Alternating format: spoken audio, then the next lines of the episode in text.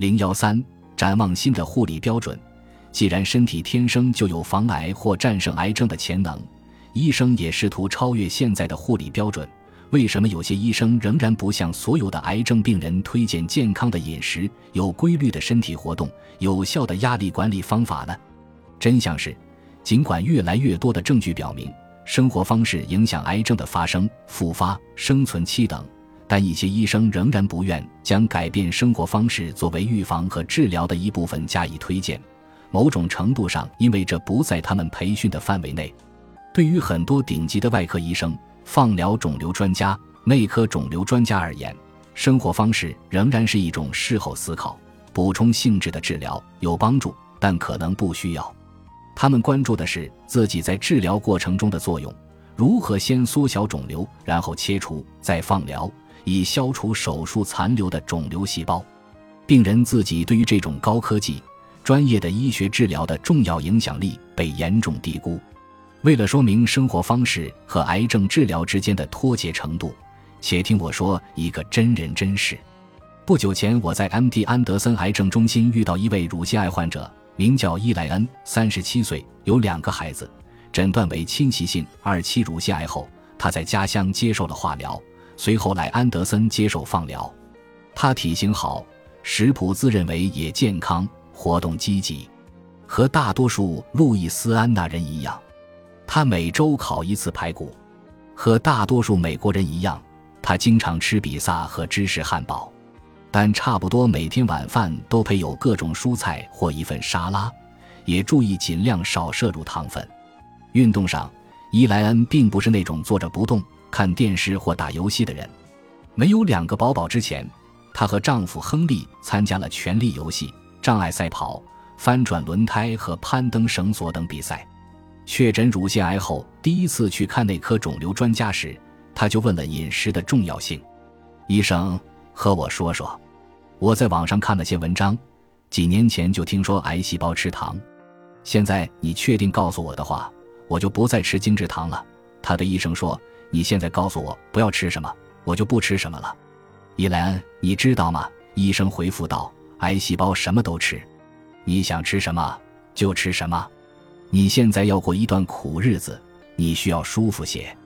化疗挺折腾人的，你想吃什么就吃什么。这位医生的态度并非个例。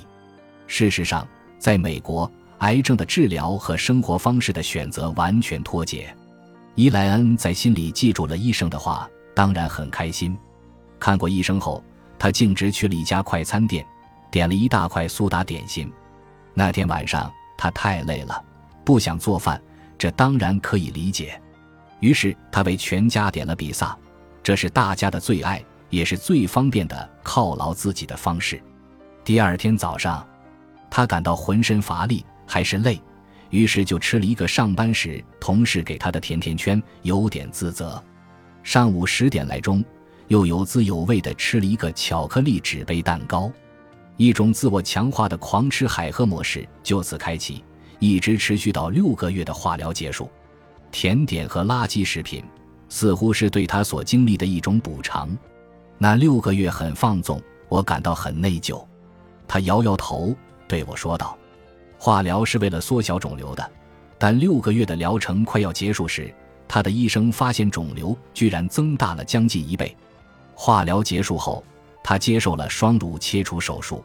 医生告诉他，他罹患的是三阴性乳腺癌。”这种癌症的复发率是百分之三十三，三阴性乳腺癌生存者不能通过每天吃一片药来阻断雌激素以防止复发。医生告诉他，他自己也做不了什么。我什么也做不了。伊莱恩不相信，于是这样问道：“在过往的生活中，他是一个积极主动、掌控形势的人，眼下这种无能为力的情况让他感觉不舒服。”嗯。还是能做些事情的。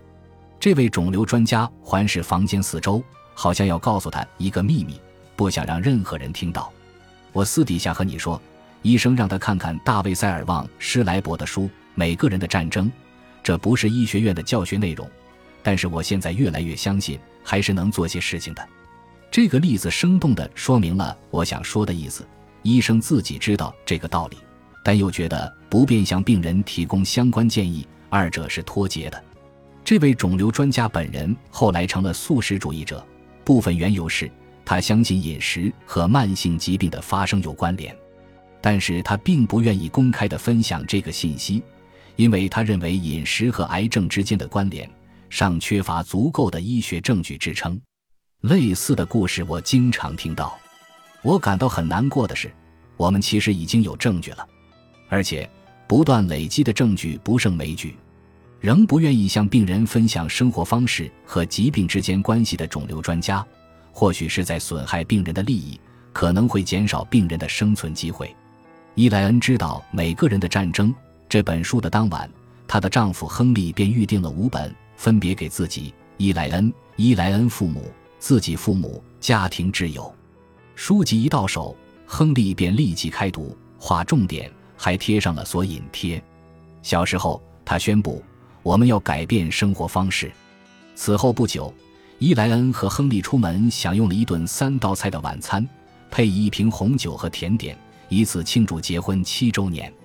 他们还畅谈了两人之间以及孩子的希望、梦想和目标，也聊到了两人共同的生活。第二天早上，亨利清理了食品储藏室和冰箱里的瓶瓶罐罐，还有罐装的加工食品。大功告成，他说道：“你现在需要每天喝三杯绿茶。”他拿起一个小的调料瓶，这叫姜黄，是我们的调料新宠。此时此刻，伊莱恩感到前所未有的浪漫，因为他意识到亨利是何等在乎他。他想和他相依相伴，支持他为抗癌做出改变。同时，他们开始培养健康的生活习惯，这样他和幼小的孩子们以后面对这种重症的概率也许会降低。伊莱恩仍在进行放疗，他现在的饮食以素食为主，还和亨利共同学习一项新的混合健身运动。他开启每一天的模式是沉思冥想十分钟，并在此刻全神贯注于自己的呼吸。这样做过之后。整个一天，我都不会感到癌症带来的负担。他告诉我，他早晨不像以前那么累了，仍然上班，这样可以改善睡眠。这些改变让他瘦身十六磅，还去除了皮肤上的斑点。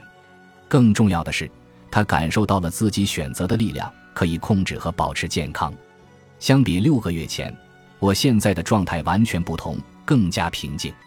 那时，我只能靠化疗和医生救我。他解释道：“现在我不是等着某人给我开一张处方，或者把药物泵入我胸口的输液岗，我每天都能自己决定做些事情，帮助恢复健康。”伊莱恩的转变鼓舞人心，但是当初他就咨询了自己的肿瘤专家，表达了对生活方式如何影响癌症的关切，肿瘤专家却对此予以否定的回应。如此种种，实在太常见了。大卫·塞尔旺·施莱伯也曾对自己的脑瘤感到崩溃，他将这种焦虑的方式称为错误的无望。虽然并非有意为之，但医学界处理癌症的方式通常会强化这种焦虑。大部分肿瘤专家和外科医生过于关注治愈，以致未将病人的协助列入成功的要素。大卫的经历与伊莱恩相似，当初他脑瘤复发，极为震惊。但医生并没有建议或鼓励他如何尽己之力挽救生命。伊莱恩的事例则说明，时至今日，尽管很多癌症医生一心要治病救人，但他们的做法与之前无异。他们会制定出治疗方案，告诉病人：“我们会尽一切努力，你还是照常生活，以前做什么，现在还做什么。”这其实隐含着病人无可作为的消极意味。有可能就会导致生死之别。就我们自己的生活而言，艾丽森和我并没有等待医学界追赶上科学的脚步，我们已经在家里践行抗癌生活方式，在朋友和社区中积极推广。当然，长路漫漫，挑战多多。我已经不再吃意大利面，对一个意大利人而言，这简直是一种亵渎。但毕竟比戒烟来的容易。我们也开始慢慢以素食为主。尽量不让孩子吃加工糖，尽量让他们按时就寝，以养成健康的睡眠习惯。我们不可能做到尽善尽美，但总是尽最大努力。为什么？原因简单明了，我目睹了太多受癌症折磨，最终死于病魔的人。我要尽一切努力，让我的孩子现在就养成习惯，防患于未然。万一终要面对，也能够战胜它。我知道这对病人意味着什么，我也知道这个过程对于生存者和他们的家人来说何其困难。癌症正在改变生活，并且正在消耗一切。它带来的挑战方方面面难以想象。如果通过改变生活方式能够免受癌症侵袭，为什么我们不竭尽全力这么做呢？如果我们的生活方式能降低孩子患癌的风险，我们何不尽一切努力做个健康的表率，引导他们在抗癌的道路上走下去呢？另外，比预防癌症更重要的是，这种生活方式本身让人感觉更好。